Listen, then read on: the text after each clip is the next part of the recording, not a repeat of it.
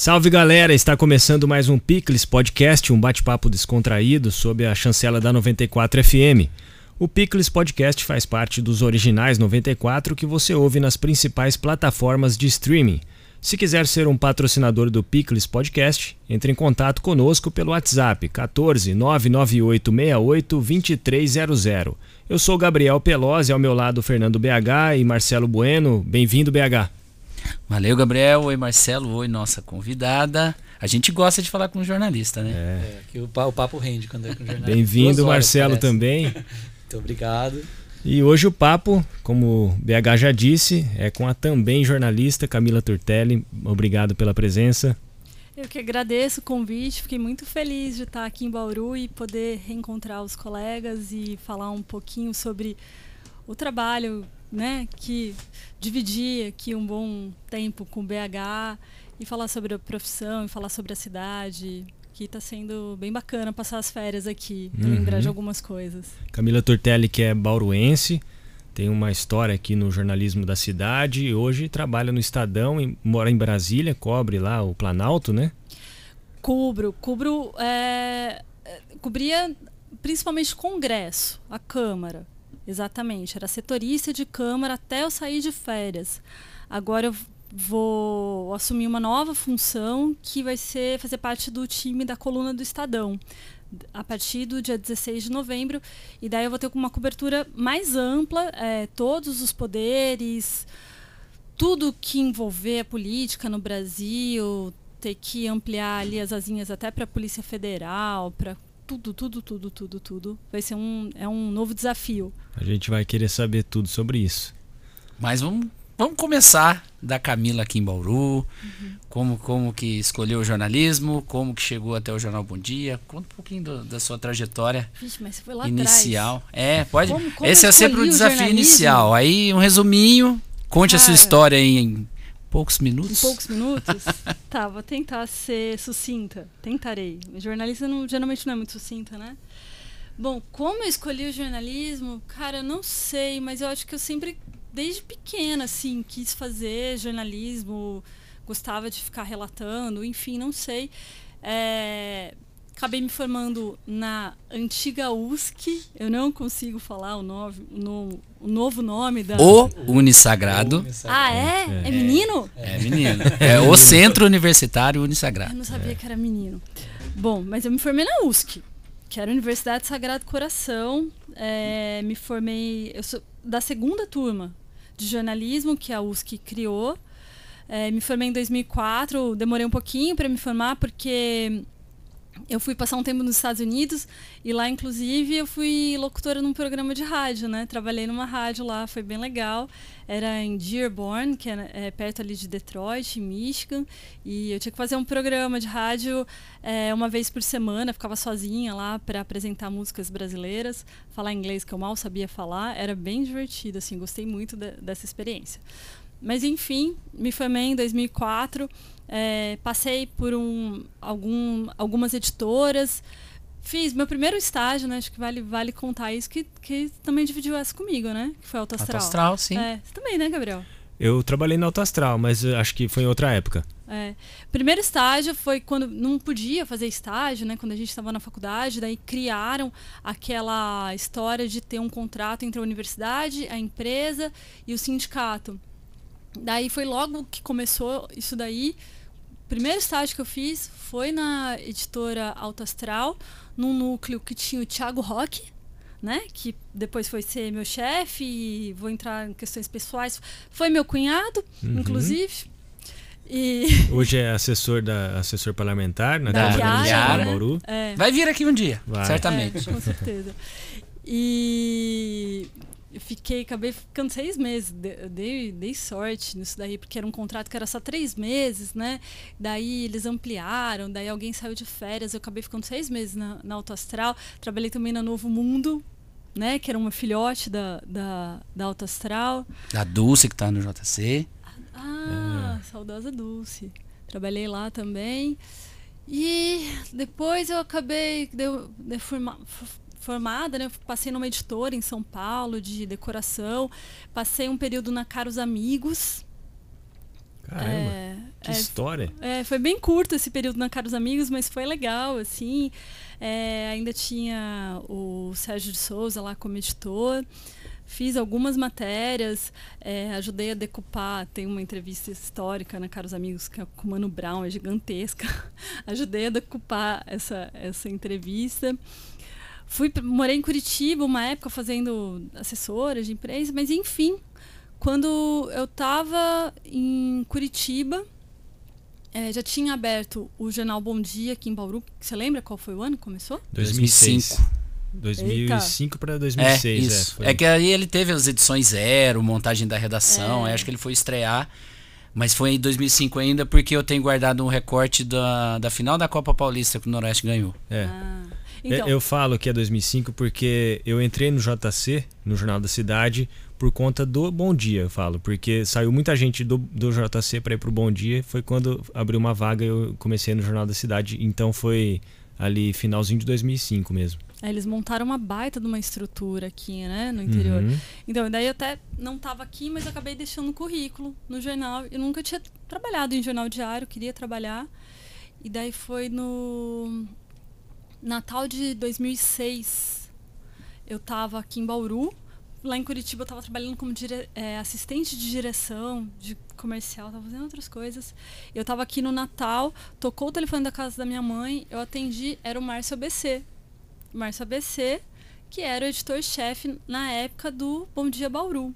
E era uma, já, já era uma lenda do jornalismo bauruense, né? Várias Quero histórias. chegar nele também. É, vou chegar nele. Já era uma lenda. Eu entendi, tomei um susto, fiquei meio tremendo. Ele falou assim: Ah, tô com seu currículo aqui, você pode vir aqui conversar? Falei, tá bom, né? Daí eu fui lá conversar com ele totalmente desacreditada. Ele, ah, a gente está querendo é, colocar você de colunista. Tinha a, a Giovanna Franzolin, que fazia coluna na época, e ela ia sair, é, não, sei, não lembro agora por qual motivo, e ele falou assim, ah, a gente queria alguém que fosse da cidade, mas que tivesse morado fora, para trazer um olhar diferente. E eu assim, caramba, né? Nunca trabalhei no jornal diário, o cara tá querendo me dar uma coluna? que que é isso? Vamos aí, né? Daí é, ele mandou eu conversar com Matina Suzuki. Vocês se lembram? Matina uhum. Suzuki. Sim, ele, ele encabeçava o projeto da rede. Ele encabeçava e outra lenda do jornalismo nacional, né? O cara que idealizou a Folhetim, o cara que tratava com o Maluf no Roda Viva. Uhum. E daí ele falou assim: ah, você vai ter que ir lá para Sorocaba conversar com Matina Suzuki para ver se ele topa. Daí eu fui para Sorocaba, naquela padaria famosa lá da coxinha, conversar com Real, Matina. né? É. Fui conversar, ele só ria, assim. Daí ele falou assim: "Ah, a gente quer que você seja Mônica Bergamo dos interior". Eu, Mano, sério? Tá bom, vamos aí, vamos ver o que que dá, né? Daí comecei, é, eu era bem inexperiente na época, quando eu comecei, bem inexperiente. E isso, em parte, foi legal porque você entra meio sem saber direito o que, que você tem que fazer, você faz uma coisa bem fora do padrão, né? Eu acho que isso, em parte, foi bom. Seria legal ter mais experiência. E comecei a fazer a coluna, eles davam toda a liberdade do mundo para eu fazer essa coluna. Eles queriam que chamasse a atenção mesmo essa coluna e eu, uma das características, né? Assim, além de tentar entrar um pouco, é, não só na questão da, da parte social, porque eu nunca fui muito assim também de balada, porque era coluna social, uhum. né? Nunca fui muito assim, então tentava sair um pouco, pegar outras coisas. É, entrou muito forte a questão da balada gay, eu acho, que não tinha no jornal antes, né? E isso daí acho que deu um gás. Era tabu, né? Era isso, tabu, né? não Qualquer tinha veículo, no jornal. acho. Não tinha no jornal. Eles deixaram de abrir uma. Ah, abriu a Labirintos, que era. Ela existe hoje ainda? Acho tá que sim, é porque com a relação tá da pandemia, da né? pandemia, mas acho que está fazendo festa. Algum. Que era do. Não sei se é do Marquinhos É, hoje. ainda é. Que é vereador hoje na cidade. Sim. Imagina, não tá, tava. Ah, e o Rick, Rick Ferreira. secretário de cultura, né? Foi. Foi, é. já foi. Agora é assessor parlamentar do Marquinhos. Pois é, naquela época ninguém conhecia eles. É. Eles chegaram lá super bonzinhos no jornal. Olha, a gente vai abrir uma balada aqui. Você acha que tem espaço para divulgação? E daí tinha uma balada tradicional aqui na cidade que era a Tina. E daí a Tina, sabendo que ia abrir a Labirintos, ela fez uma baita de uma balada para concorrer com a abertura da Labirintos. E eu fui nesse dia com o, o jornalista Sérgio Guzzi, que infelizmente foi uma das vítimas da Covid esse ano. E ele foi comigo, ele topou e comigo, eles topavam essas loucuras, né? Pra gente fazer a guerra das baladas. Então a gente foi nas duas baladas para fazer foto, falar com as pessoas. E a gente fez uma, uma página que era guerra das baladas gays, trazendo as drags, trazendo todo o colorido, toda a galera, a diversidade. E acho que foi bem legal. Isso daí isso foi uma. Um, acho que uma das características da coluna. Eu já falei pra caramba, né? Não, Não, e é assim gostoso mesmo. ouvir. É, eu, já, eu, já, eu já esqueci que eu pedi pra resumir. Pode chegar no Estadão depois, não tem ia- problema. Eu ia perguntar. O, o bom mesmo é quando o convidado fala Me mesmo. É assim que é o. favor. Não, Que é não, não tem Porque eu necessidade. ainda tô lá atrás. Tô lá atrás. Nossa, eu quero falar muito de bom dia. Particularmente, eu tenho um carinho. Bom, Eu, eu ia, mas pode falar, depois eu pergunto. Bom, isso foi. Eu, nossa, agora minha memória tá já uma porcaria. Eu não fiquei o tempo inteiro, eu fiquei sete anos no Bom Dia, mas não foi o tempo inteiro é, com a coluna, porque a coluna acabou num determinado momento. O Bom Dia foi, foi enxugando, né? Foi enxugando. E eu passei para repórter de cultura, eu passei para editoria de cultura. No final, eu era coordenadora da redação. O Bom Dia estava dentro da TV Tem, era uma redação já bem menor. Eu fazia a ponte, eu era responsável por fazer a ponte entre Bauru e São Paulo, porque daí é, os chefes estavam todos em São Paulo, já não tinha mais Já era, mais, já era do Diário de São Paulo? É, né? O não- grupo não- tinha. É, já tinha. Daí quando é, foi deixar de ser do, do J. Ávila, que eles venderam para um outro grupo de comunicação, isso foi em 2013, eu fiz. abri uma seleção da Folha de São Paulo para sucursal de Ribeirão Preto. Eu fiz, passei, e daí quando é, eles demitiram todo mundo, né, do, do Bom Dia, porque ia mudar a empresa para para recontratar depois de outras, fo- de outras formas. É, eu tinha passado nessa seleção da Folha, daí eu falei, ah, então tá, eu vou pra Folha agora, vou seguir o caminho. Eu fui pra, pra sucursal de, da Folha em Ribeirão Preto, fiquei até o começo de 2015, quando a Folha fechou a sucursal. A vida de jornalista é assim, né? É. Atualmente. Segundo jornal que eu encaixotei, porque o Bom Dia eu encaixotei, ali na 3 de maio, literalmente, encaixotei, Nossa. coloquei as, tirei, Você peguei que os apagou a luz bloquinhos. É, a Folha Ribeirão a gente encaixotou. Daí eu fui para acabei indo para São Paulo para trabalhar na, no Grupo Estado, no, na Agência Estado, no broadcast, que pouca gente conhece o broadcast. O broadcast é um, é um serviço de informação para o mercado financeiro em tempo real, que é também agência Estado. Mas é um esquema como Bloomberg, como Reuters. E eu fui para a editoria de agronegócio, porque como eu tinha trabalhado na Folha Ribeirão, eu peguei ali uma bagagem de agronegócio. Só que era um agronegócio bem diferente, que é tipo, é, você tem que saber sobre cotação de commodity na Bolsa de Chicago, na Bolsa de Nova York. E caí lá, mas tudo bem, deu super certo. E você cobre as empresas de capital aberto no Brasil de agronegócio, que é Uhum. JBS, BRF, Minerva, Marfrig. Quando eu estava lá, rolou a carne fraca. Vocês lembram que é aquele escândalo de, de, de corrupção é, em questões sanitárias, de, de importação, exportação de carne e afins. Isso foi legal porque me deu um destaque lá dentro. E quando surgiu a vaga em 2018 para ser setorista da Agência Estado em Brasília, na Câmara, daí eles perguntaram se eu queria ir. Daí eu acabei indo, cheguei lá em Brasília para cobrir a Câmara em julho de 2018. Cheguei, Bolsonaro ainda era um deputado. Peguei ele ali algumas vezes nos corredores.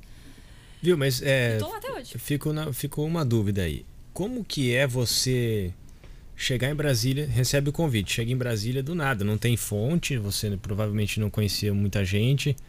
Como que é fazer essa cobertura sem ter ali essa famili- familiaridade, talvez? Talvez você até tivesse, né, pela experiência, mas conhecer co- pessoas ali, isso acho que dificulta um pouco essa falta, né? E complemento, tem uma coisa lá no universo de Brasília de almoçar com a fonte. Super. Tem muito isso, né? Muito, muito, muito. Isso daí é direto. Ah, É um baita de um cagaço, né? E assim, é, é um cagaço, mas ao mesmo tempo é, é muito. Você fica ligado, assim. Eu Instigante. Lá, é, eu chegava. Eu che, quando eu cheguei lá, tinha um jornalista na redação que é o Nakagawa, que está na CNN, falava assim: ah, Camila é um pintura lixo aqui, olha lá, vai pulando pro Congresso. Mas assim, chegava no Congresso e não sabia achar o banheiro. Vocês já foram lá no Congresso? É eu fui visitar uma vez. É, é gigantesco, é um labirinto. Então, assim, tem, deixa você saber de onde é o banheiro no Congresso, até você conseguir o, o, o telefone do, dos deputados, o, convencer o cara a tomar um café com você, a parar é, para te responder alguma coisa, pegar a confiança em você para te passar a informação que seja válida de fato. Mas, ao mesmo tempo, você não é você, né? Você é o veículo que você representa. Então, assim, a partir do momento que você consegue. É, que o cara grave, que você. Se ele fala com você, aonde que aquilo vai sair, de que forma aquilo vai sair, você vai ganhando uma, a sua credibilidade, você vai construindo uma confiança e você vai construindo as suas fontes.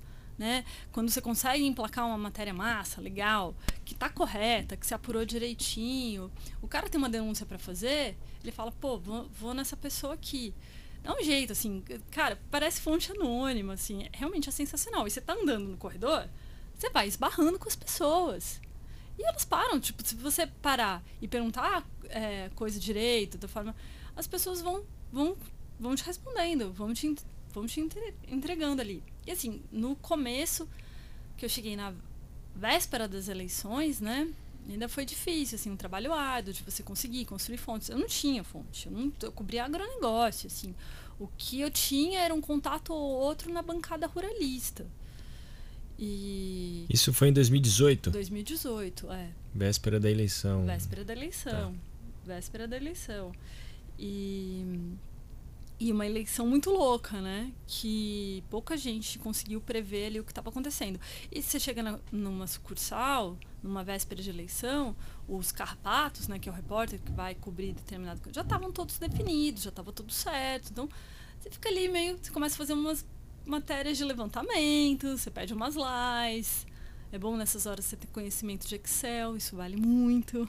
Por quê? Eu não entendi. O que que conhecimento é? de Excel? Não, é, é, é como ah. que se aplica isso? Jornalismo de dados, né? Jornalismo ah, de dados. Tá, você chegou a mexer. É. Tá. Você chega lá, você não tem fonte, cara, o que, que você vai fazer? Vai descobrindo é. ali. Levantamento, cruzamento de dados. Então você vai não fazendo. cobriu a eleição como carrapato, você diz, né? De não, porque eu ficava ali. meio jogada pra lá e pra cá. Cheguei a ficar um pouco ali com a Marina, né, meio tapar buraco aqui e ali. Então, Redação do Estadão em Brasília é grande? Como que é? De número de pessoas? É. Vixe, quantas pessoas nós somos agora? Ah, não tem pouca gente não. Mas assim, ó, vamos lá. Congresso é que ah, eu não vou conseguir fazer essa conta agora. Não, tudo bem. Mas vai, tem, sei lá, umas 20 pessoas uhum. entre política e economia. Ah, é, que é uma equipe, né? Bem, é, não é, é uma equipe toda, né? Legal.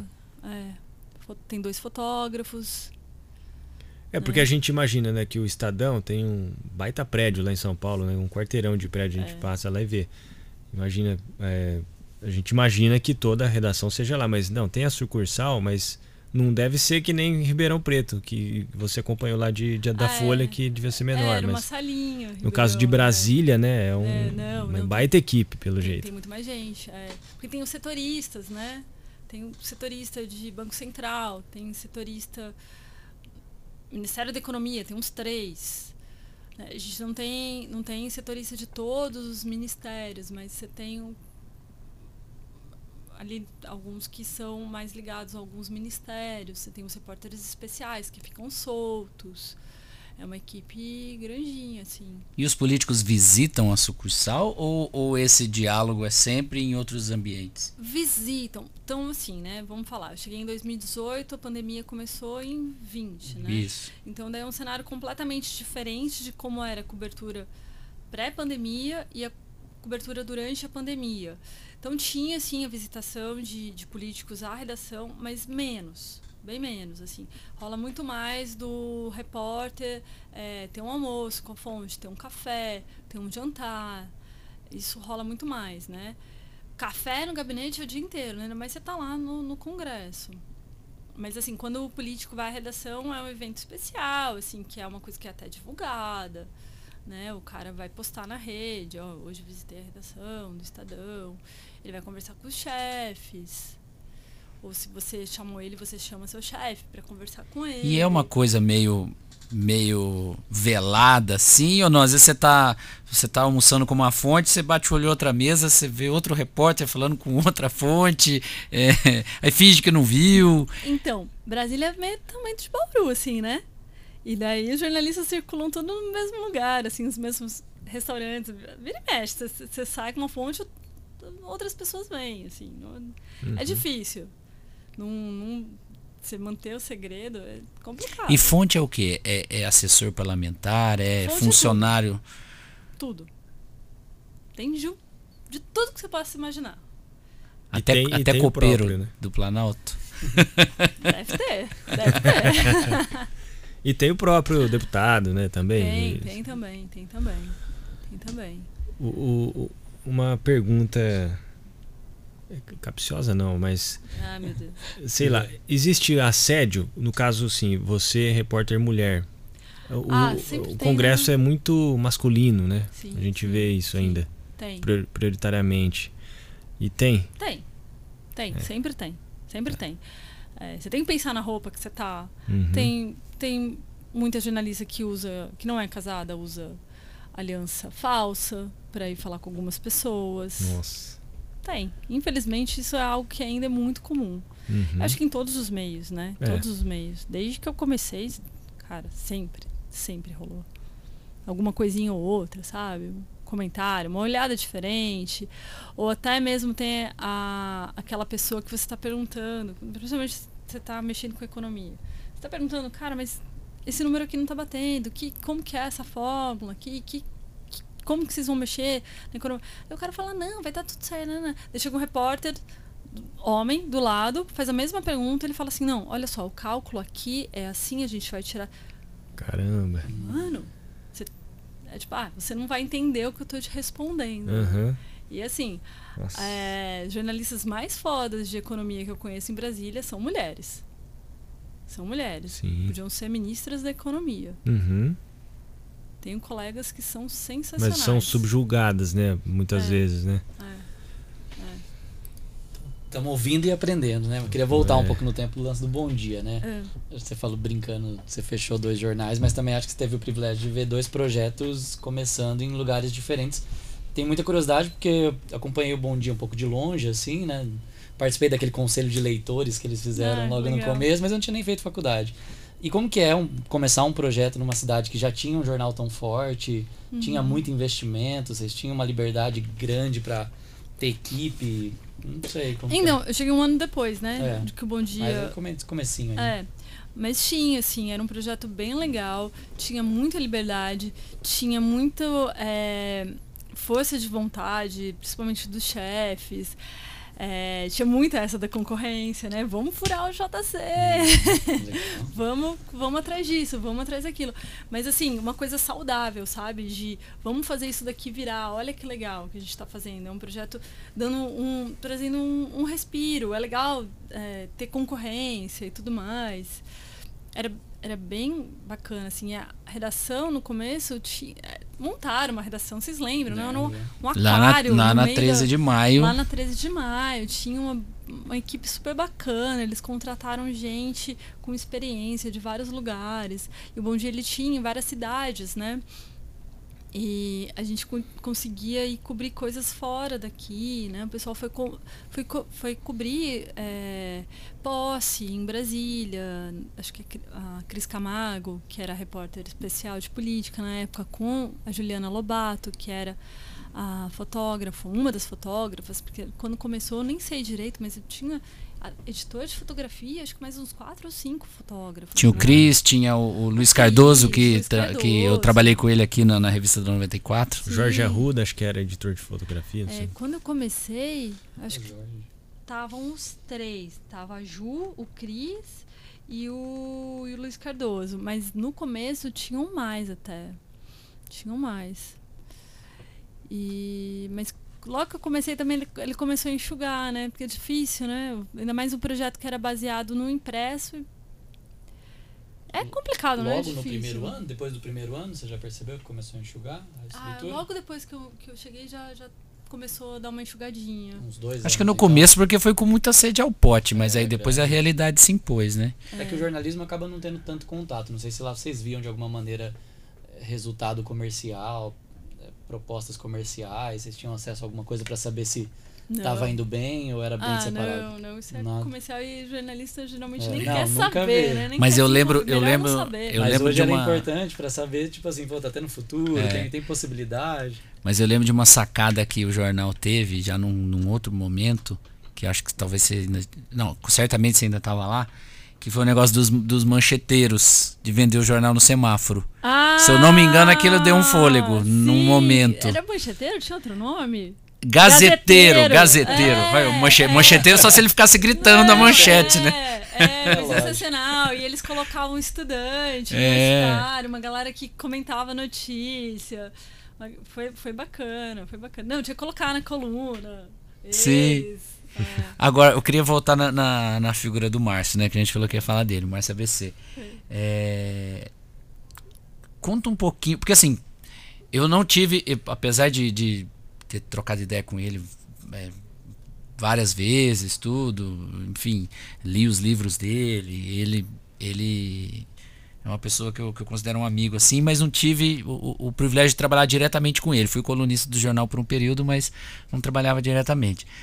Mas eu sei que ele é inquieto, que ele inventa umas pautas e o principal, ele banca, né? Sim. Ele te banca. Aí eu vou contar rapidinho, e você deve ter um monte de outras histórias, mas teve a pauta que o finado Sérgio Bento eh, dormiu na rua, teve a pauta que eh, dois repórteres eh, foram no- numa, numa chácara de swing, que tiveram que fazer toda a negociação para poder ser aceitos. Aí chegou lá e eles ficavam assim: e aí, a gente vai pegar na mão, a gente vai ter que se pegar aqui. Mas aí, como eles eram calouros ali, eles podiam ficar só observando tal. Tinha toda uma tática ali. E pra mim, uma das matérias mais sensacionais que tiveram. E você contou o seu caso da, né, de começar a botar o universo LGBT na, no impresso. Teve retorno, e aí juntando o Márcio, né? Teve chiadeira e, e certamente ele bancou. Queria que você contasse isso a partir da figura dele e se tiver outras pautas, outras histórias, pode O- contar também. O Márcio é uma figura, né? E, assim, muito da, da- do começo do jornal, a empolgação, é, é a empolgação do Márcio, né? A coluna de estreia, cara, ele inventou. A coluna de estreia tinha que chocar a sociedade bauruense. Então ele inventou que era tinha que fazer um motelzão Bauru. Tinha que fazer um ranking dos motéis de Bauru na coluna.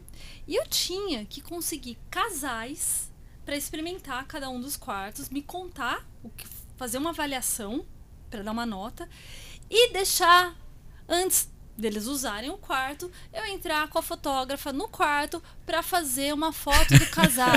e daí o Márcio falava assim: "Eu não quero foto assim sentadinho na janela". Eu lembro isso muito bem, cara. Ele falando comigo, com o fotógrafo, e era o, o corredor dos fotógrafos era um era um corredorzinho assim atrás, assim meio mais escondido, acho que por causa da luz, né, pra poder editar foto.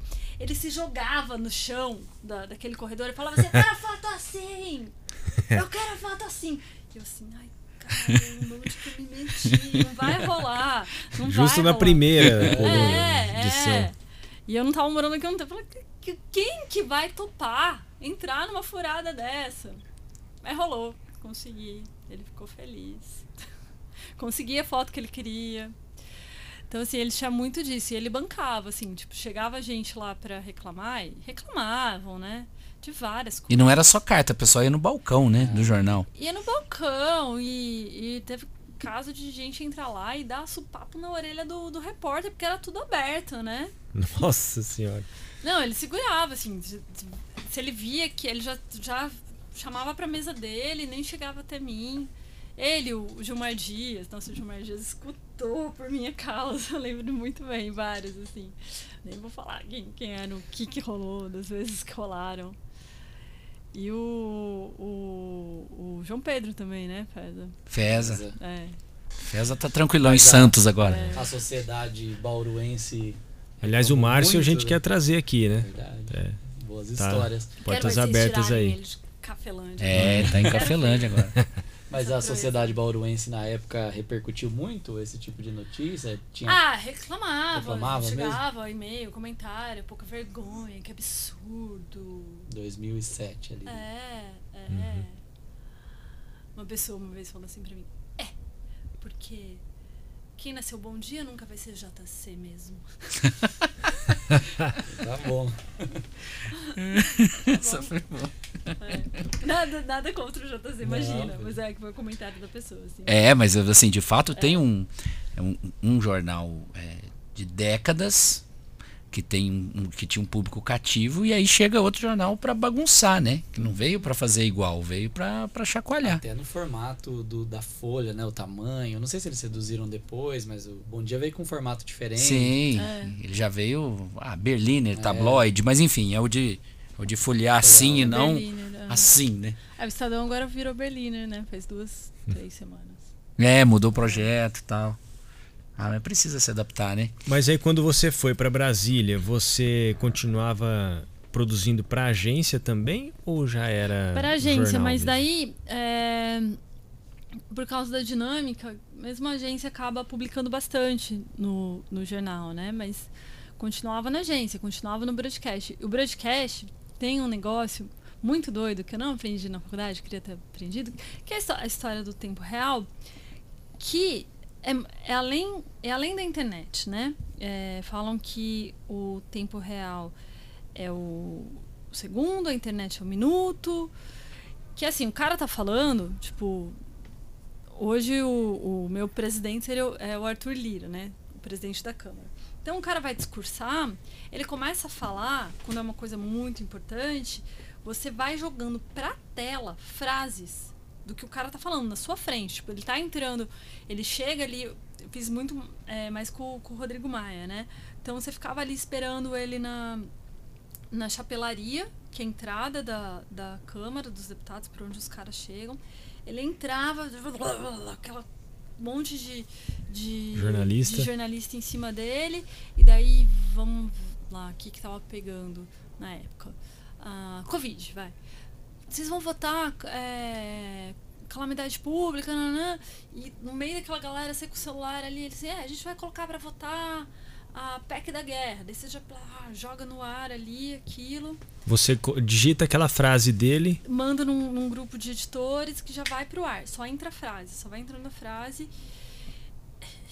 Complicado, complicado. E a galera faz isso muito com economia, com um monte de, de número e tudo mais. Você não pode dar um erro nisso daí, porque você mexe com o mercado financeiro. Você derruba a bolsa, você, a bolsa sobe.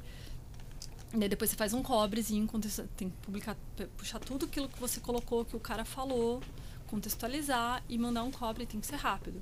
Tem que ser no máximo 15 minutos aquilo tá no que aí é um texto mais completo. É o texto mais complexo. Daí isso daí entra na tela do broadcast, que é a tela do, do cara que está ali no mercado financeiro, tá investindo, tem é, várias ferramentas é, de dólar, de IBOV, de todas as, as ações que ele quiser. Daí é, aquilo, é, com talvez uma mexida ali no texto, vai para o site do Estadão. E aquilo também, com um pouco mais. Você pode ir mais além, pode entrar mais alguém, alguém, algum outro repórter que é exclusivo do jornal, com alguma outra apuração, entra no jornal também, no impresso do dia seguinte. Essa, esse é o processo, então. Esse é o processo. Primeiro o broadcast, É. depois site, depois jornal, né? Caramba. Agora, vamos partir para as curiosidades e bastidores. É, é divertido ou é triste acompanhar o baixo clero, acompanhar as figuras do, do Congresso é, que estão ali para fazer barulho e tem pouco conteúdo? Eles rendem histórias ou eles, eles são ignorados? Conta um pouquinho desse, desse. Ainda mais agora que a gente está nesse momento de muito influenciador que virou que virou deputado, deputada. É, assim, lá em Brasília, assim, você não pode menosprezar ninguém. Você não pode ignorar ninguém porque o mundo gira, cara.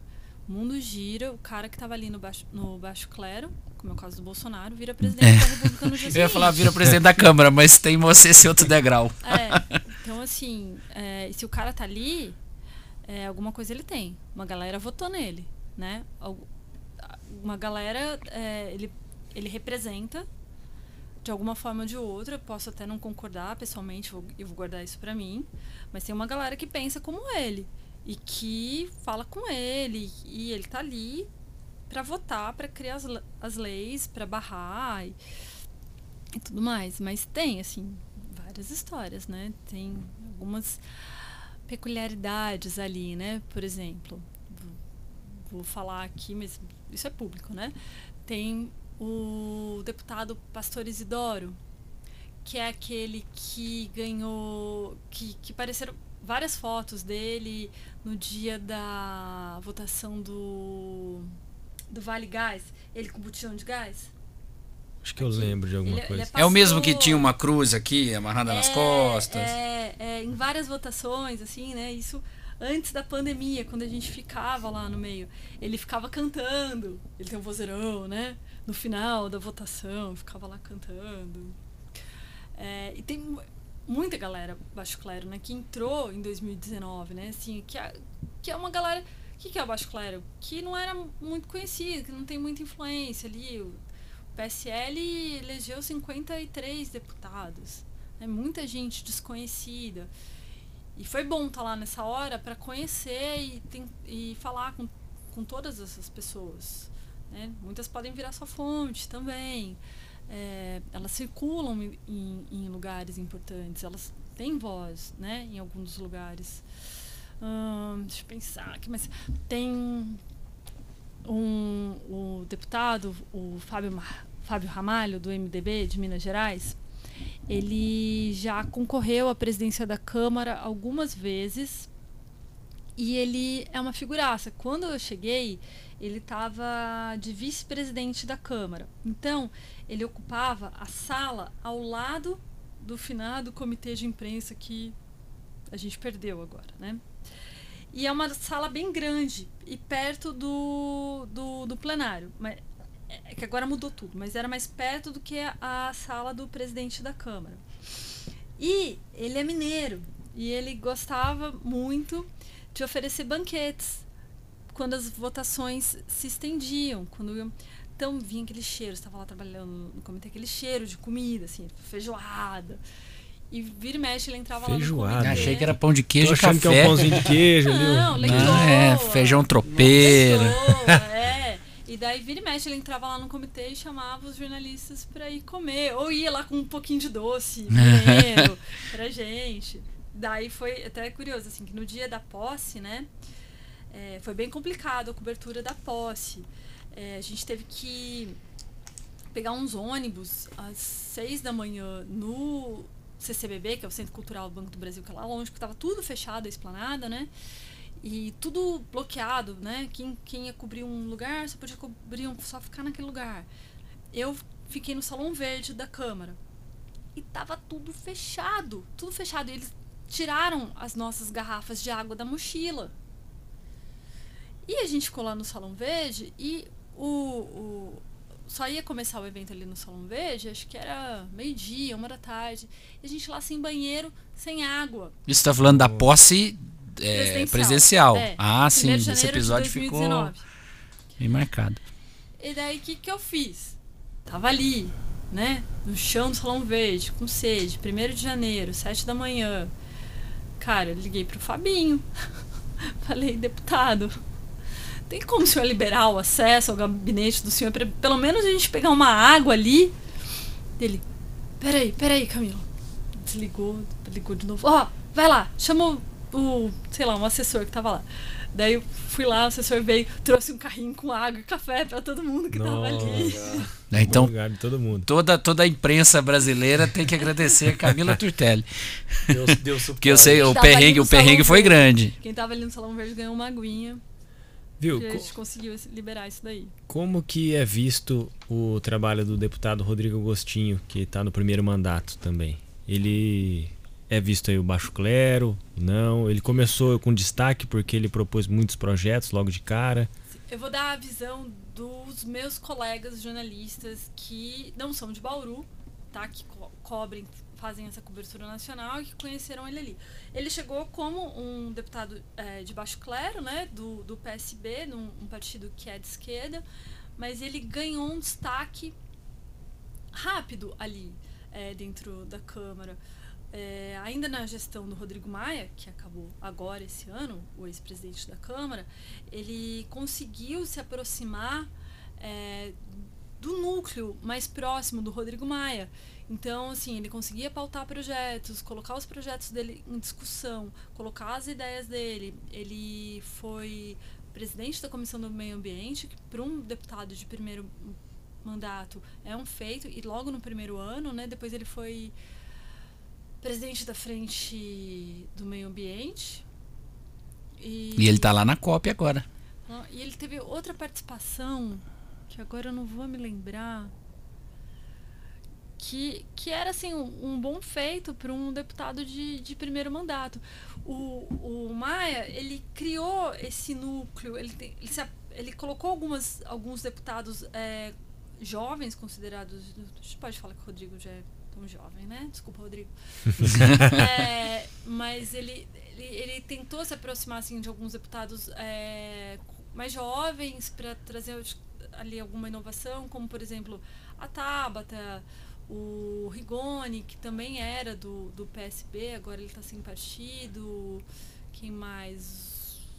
Acho que o Henrico Miazzi do PV. E o Rodrigo estava é, até assim, participando dessas reuniões é, mais fechadas. E ele continua tendo. Acho que agora ele está presidente da, da frente ambientalista, né? É, eu acho que sim. É, porque o Molon, que é o, o, o líder do, do partido dele, do PSB, foi para.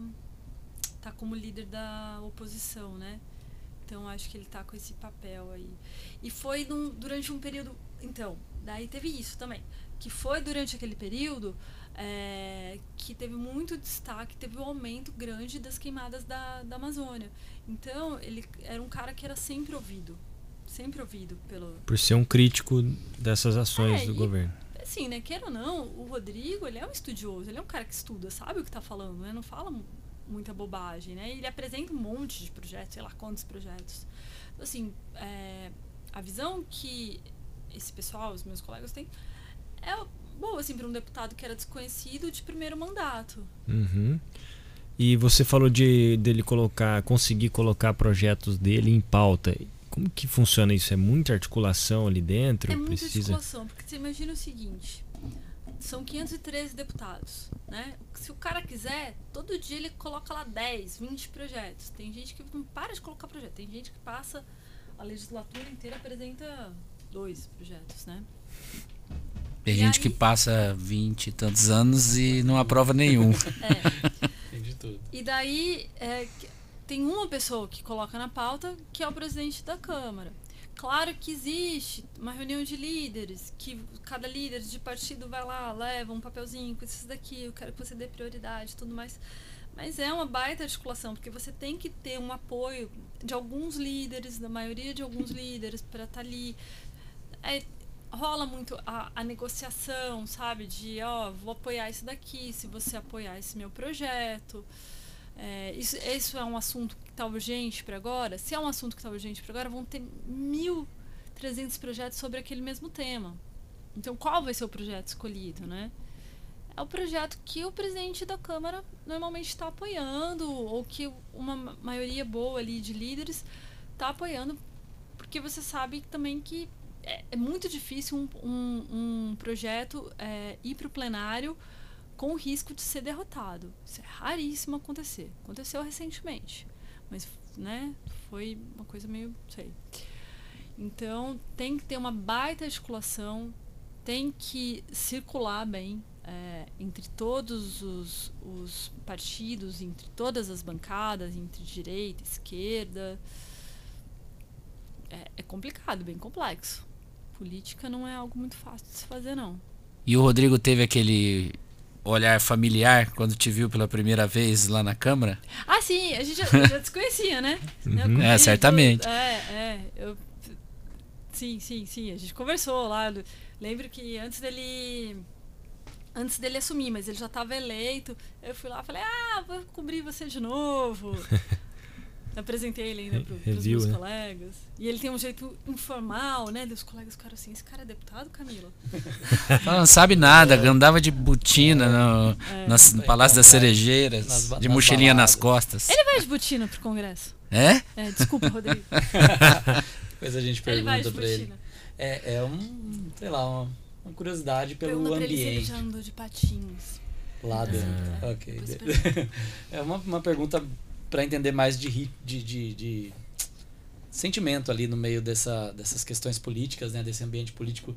É mais palpável essa questão da corrupção? Vocês conseguem perceber alguma coisa, uma, uma relação mais duvidosa, alguma coisa que vocês consigam farejar e falar, nossa, talvez para conseguir esses apoios que a gente está falando, ou isso é mais difícil? Bom, se... tudo, tudo você tem que desconfiar e você uhum, tem que investigar, sim. né? O Estadão fez até uma série de reportagens é, de autoria do, do meu colega Breno Pires, que é muito bom, que, que foi apelidado de tratoraço, né? Que é a questão das emendas. É, essas emendas, tem vários tipos de emendas né, dentro do, do orçamento. Daí tem essa emenda RP9, que é uma emenda que fica na mão do relator do, do orçamento e que ela não tem muita transparência. É, então, a, a, indicação, como ela é feita, como um deputado indique, para quê, não é algo transparente que está oficial. Você não vai entrar num site, é, Transparência BR, você não vai entrar no site da Câmara e conseguir ver ali certinho, transparente, é, qual é, foi o deputado que indicou aquela verba exatamente para qual projeto naquela cidade. E como essa reportagem do, do estado, essa série de reportagens, são várias reportagens que eles trouxeram, mostram, é, essas emendas elas são usadas como moeda de troca. Tipo, ah, vou, eu preciso aprovar essa PEC. É, vou, vou distribuir aqui tantos, tantos milhões de emendas. Mas assim, é um trabalho de investigação, ah. né? Mesmo porque elas não são transparentes. E. Ah, tudo você tem que desconfiar, né? Tudo você Sim. tem que desconfiar. Se a coisa não é transparente, por mais que ela seja transparente, você tem que ir lá, você tem que ver. É, é complicado, né? A figura do lobista é identificável, assim, na, na Câmara? Você consegue saber, ah, aquele cara faz lobby e tal? Sim, sim. É. Não é claro que o lobby ainda não é legalizado no Brasil, apesar de existir um projeto aí que tramita milhares de anos para legalizar o lobby, que é algo que é legalizado nos outros países, né? E não, você sabe, esse cara aqui faz lobby de tal empresa. Ele não fala, não sou lobista, mas uhum. você conversa mas dá com saber. ele, ele está ali defendendo os interesses de algum setor ou outro, tá subsidiando aquele parlamentar com com informação, com dados. Tem. dá para saber, sim. E qual que é a diferença do Senado para o Congresso em relação a clima, bastidores, a. Câmara? Isso, o, o, tratamento do. O, o, senador é uma, é uma figura é, que se sente mais poderosa, porque representa. Uh, é um, é um, ele venceu uma eleição majoritária, chega mais. É, com, com a crista mais elevada ali, como é que é? Ó, a câmara é tiro, porrada e bomba, né? É um fuzué danado, assim, é, é ferve, ferve. O Senado é mais calmo, né? É mais tranquilo. Eu prefiro fazer a cobertura da Câmara. Mas não, eu acho, não sei, assim, eu nunca pelo menos senti essa diferença, assim, do cara ser mais metido, o senador ser mais metido que o deputado no trato com o jornalista. Não, assim, é que tem alguns senadores que são mais de idade, né? Você vai com mais calma, o cara é mais antigo. Eu acho que acaba mais cedo a sessão do Senado, tem menos bate-boca, embora tenha também, né? Agora com CPI, né? Teve bastante. E você chegou a estar naquela sala lá da CPI, em cobertura, ou estava restrito o acesso? Então, a gente estava fazendo home office, né? Agora que começou, todo mundo já tomou a segunda dose, que a gente começou a voltar aos poucos. Então, assim, tive duas vezes na sala da CPI, mesmo porque não tá, eu não estava cobrindo a CPI. Mas fui, né? Fiz alguma coisa ou outra. Mas estive lá na sala da CPI, circulei por ali. E não podia entrar, né? Se, se, é, se entrava depois, né? No intervalo, depois. O fotógrafo tinha uma ou duas horas só para entrar, não menos, 15 minutos, sei lá. Entrar um por vez e sair. Então era, tava bem restrito. Ali na salinha, na hora que, o, que a coisa tava rolando mesmo, era só, só os senadores e os assessores. O, o acesso todo no, no Congresso estava restrito, né? Antes a gente na Câmara podia circular dentro do plenário. Não dentro, dentro, dentro, onde ficam as cadeiras, mas ao redor, assim, da, das cadeiras. Ali, ali não, não pode mais entrar. Talvez agora volte, não sei. Nas comissões também o acesso estava restrito. Podia entrar só em algumas e só um número pequeno, ou ficar do lado de fora. Bem diferente, assim, a cobertura antes e depois da, da pandemia. Você chegou a cobrir o presidente? Cheguei algumas vezes. Nunca fui setorista de Planalto, mas você tem os plantões e você tem que tapar buraco às vezes, né? Uhum. Isso antes da pandemia, você pergunta, né? É. Você quer saber se eu fui no cercadinho? Sim, ah. queremos. fui, algumas vezes eu fui no cercadinho, principalmente plantão, né? E cercadinho sempre foi algo tenso. E foi a tensão ali no cercadinho foi aumentando por causa dos apoiadores que começaram a ficar cada vez mais hostil ali com, com os jornalistas, né? Eu, comigo nunca aconteceu nada, assim, eu não sei uma pessoa que passa xingando, você fica ali na sua, né? Imprensa, enfim. E, mas tiveram alguns episódios, alguns colegas que relataram ter sido chutados ali do lado. Você tá tentando gravar, perguntar, o pessoal grita por cima, né? Né, para de, deixa o presidente, né? Uhum. Deixa o nosso presidente. E você só tá ali querendo perguntar coisas que são de interesse público. É... Existe ainda o cercadinho?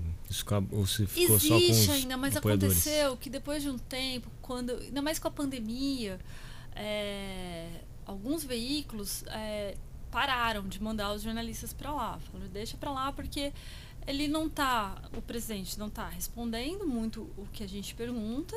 Ele acaba falando o que ele quer, né, o que ele está com vontade de falar. Isso ele, ele fala, então, já para o YouTube, já que a gente está com pandemia, a gente acompanha pelo YouTube. E tiveram algumas situações, assim, né, de, em relação aos apoiadores que estavam ali hostilizando os jornalistas. É, e tem um canal que cobre diariamente lá, um canal de, um, de algum apoiador que já Sim. acaba virando fonte, enfim. Já, já, repercute o que ele fala ali, porque é. ele não ia responder nenhuma pergunta é. mesmo, uhum. enfim. Já nesse ponto. Mas assim, é, e, e como que é aparato de segurança? Porque aí é confuso isso, né? Porque imagino que um dos lugares, ou se não o lugar mais protegido de Brasília é, é o Palácio da Alvorada ao mesmo tempo vocês estavam num, num cercadinho cercadinho mesmo e com um pouco suporte de segurança, né?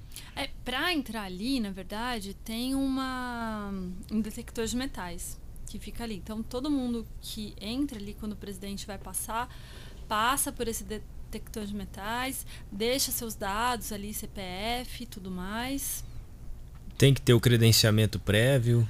Os jornalistas? É. Tem. O jornalista, para estar tá ali, tem que ter o credenciamento do Palácio do Planalto, que é um credenciamento super complicado de fazer, que a gente tem anual. E, não, se, se você tiver o anual, você pode entrar ali, tudo bem. Eu não sei se você chega lá e precisa de um temporário, como é que faz. Mas a gente tem, tem o credenciamento anual do Palácio, da Câmara, do Senado. Cada um tem o seu credenciamentozinho. E você cobriu o 7 de setembro lá, né? Recentemente? Cobri a manifestação do 7 Nossa, já até esquecido. Como que foi? Então, eu cobri, nesse dia, eu comecei meu dia 5 da manhã, porque eu fui fazer o evento que foi lá no Alvorada. E daí a gente ficou numa área restrita. É, alguns. Tinha pouca gente lá, né? Porque era mais só o desfile, o presidente veio no. com Quem que foi que dirigiu mesmo? O Fittipaldi? É, Nelson Piquet. Piquet, Foi o Piquet. É. Enfim, o presidente chegou lá. E, é, não deu muito ali o que fazer. Os jornalistas estavam numa outra área. E daí eu fui pra, pra manifestação na esplanada. Eu tava com a minha colega, com a Gabriela Biló. E a gente foi descaracterizada de jornalista. Porque, né, não, sei lá, era melhor a gente se misturar ali para evitar qualquer tipo de hostilidade, porque ela tava com as câmeras. Hum. É, e a gente chegou, o, a manifestação já estava acontecendo, então assim a gente teve que correr, entrar no meio das pessoas, o que me fez perder um pouco a noção de saber se estavam muito cheios, se estavam como que tava, assim, porque eu entrei já, a gente entrou, eu tinha que fotografar o discurso, a gente entrou numa muvuca, assim, tinha muita gente de verde e amarelo, é, tinha muita gente sem máscara, tinha os caminhões parados ali na, no gramado da esplanada, né? E tinha toda essa tensão, né, de se, que, se haver um conflito ou não. Ainda bem não teve um conflito ali, porque acho que seria meio ruim. Né? Mas a gente estava ali para cobrir. Muita gente é, com cartaz contra o STF, contra o Supremo. Havia uma expectativa muito grande da fala de, do presidente, né? Do que, que ele Sim. ia falar ali, porque era uma manifestação que estava prevendo é, muitas coisas. Sim.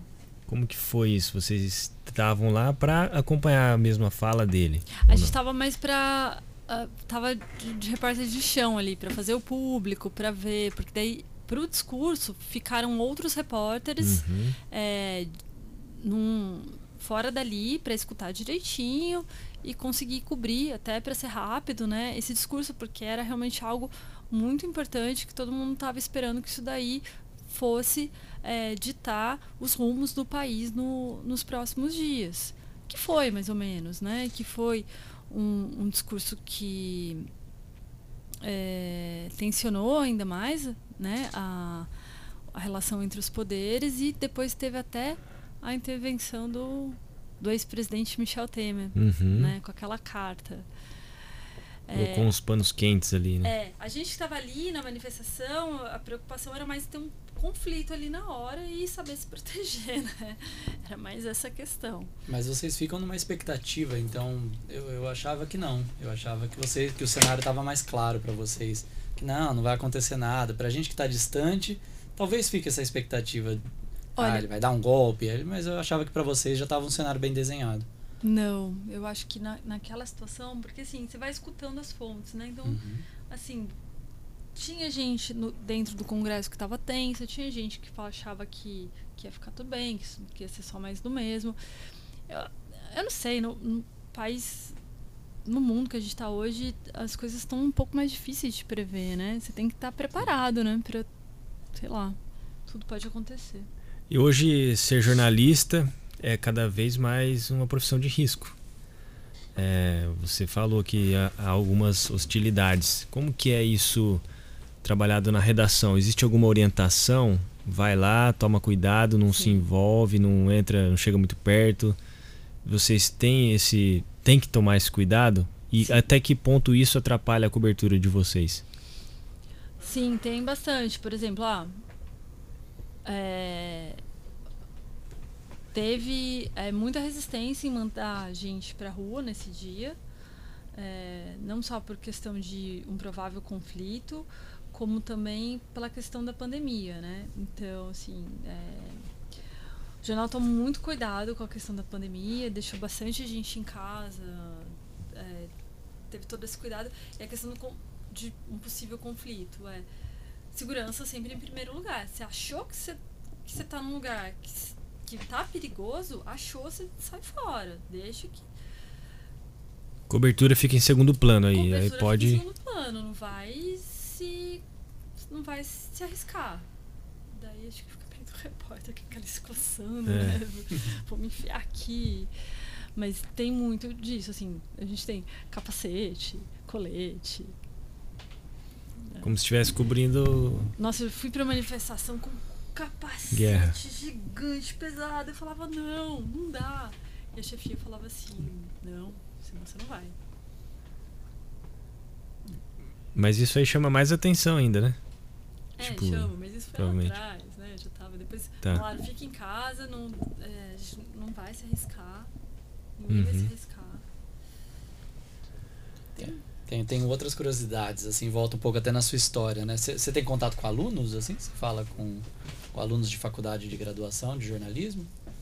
Ah, eu participei recentemente de um evento da USC. Foi bem Ah, legal. legal. é. Eu tava. Foi por. Desculpa, não é USC.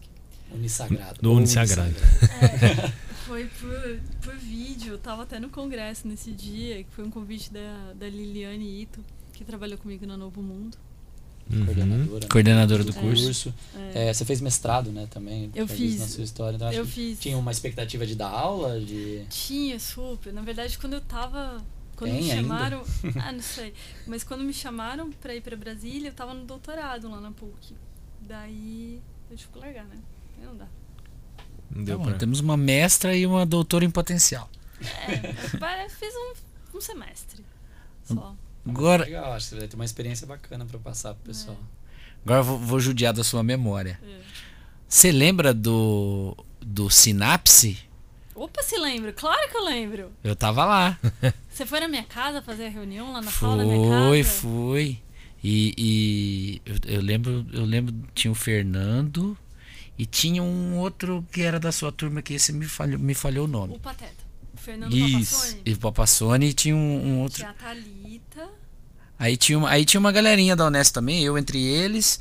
Eu não sei- eu, me, eu acho que eu participei de duas, duas edições. Só tiveram duas. Ah, então foi isso mesmo. Então O que, que era? O que, era? era, era um era um, um jornal voltado pro, pro público universitário.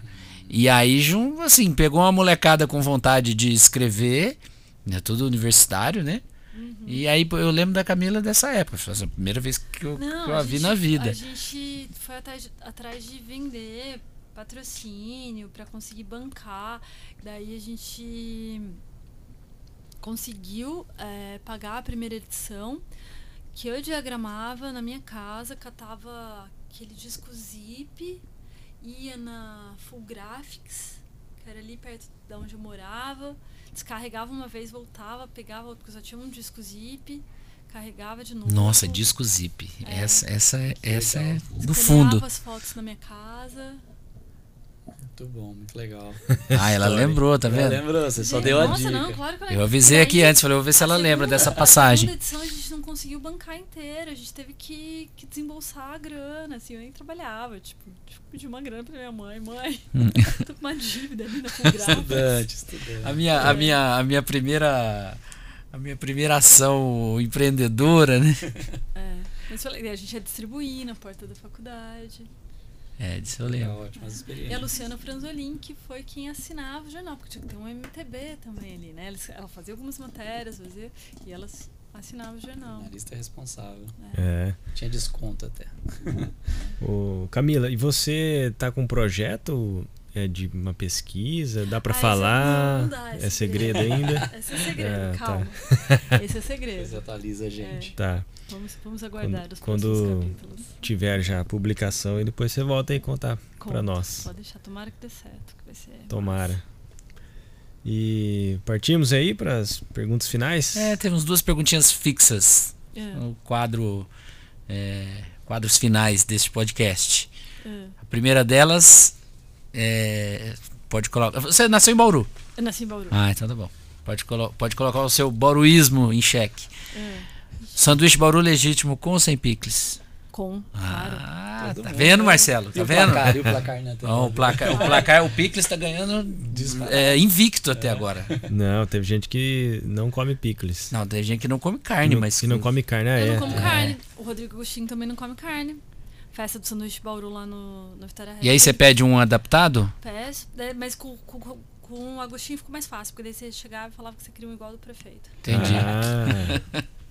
e um lugar na cidade de Bauru preferido? Não vai falar sua casa, né? Casa da sua mãe. Vixe. Lugar preferido? Eu gosto, eu gosto de Bauru, cara. Eu gosto de Bauru como um todo. lugar, um lugar. A casa da minha mãe. a casa da minha avó não tem mais. A casa da mãe, para quem tá longe, a gente, a gente é. releva. É. Que, que região, bairro aqui? Gosto da Bela Vista, que é onde era a casa da minha avó. Gosto bastante de passar por lá. Parece que ainda é Bauru de antigamente, né? Uhum. Quando eu, eu vinha de férias, assim, eu nasci em Bauru, eu cresci em São Paulo até os 10 anos. Então, daí a gente vinha de férias pra cá, né? Daí ia na casa da minha avó, morava minha avó e minha tia ali na Bela Vista. E daí era uma coisa mais que dava para ficar na rua, né? Uhum. Tinha bar com suspiro, a feira na frente da casa da minha avó. Boas lembranças, então, Sim, da Bela Vista. sim. E você cresceu em qual bairro? Eu cresci no Higienópolis. Nasci nessa casa, daí a gente voltou para essa casa.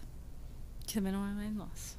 E por, só porque eu lembrei, é, você mencionou, você tem alguma relação com a casa aqui, né? Você gravou boletins para 94? Gravei, gravei, sim. Na época do Bom Dia, eu gravava um boletim. É, um- não lembro que, que período que foi esse, mas eu, eu gravava um boletim falando sobre programação cultural e dando, tipo, escolhendo uma dica. Daí, sabe como que eu gravava isso daí? Como? Comprei um microfone, daí eu entrava dentro do armário da minha casa, Melhor acústica. Melhor. fechava, gravava sentado em cima das cobertas e daí mandava por e-mail. Será que já dava pra ir por e-mail? Devia dar, é. Acho que sim, é. talvez. É. E tinha também pra, pra TV Tem, né? Um boletim que você Tinha fazia. também, fazia chamadinha do Leia amanhã no Bom Dia. Aham. É. Verdade, é, essa parceria aí- TV tem ajudava também a divulgar. Você era parado na rua, reconhecida? Era reconhecida na rua, as pessoas reconheciam minha voz. Ah, é? É, Olha só. É, é. Essa é a mocinha do Bom Dia? E era chique aparecer na coluna também, né? Eu apareci uma vez falei, nossa, É. legal. É, tem isso também, né? Nossa Mônica Bergamo, É, ser site.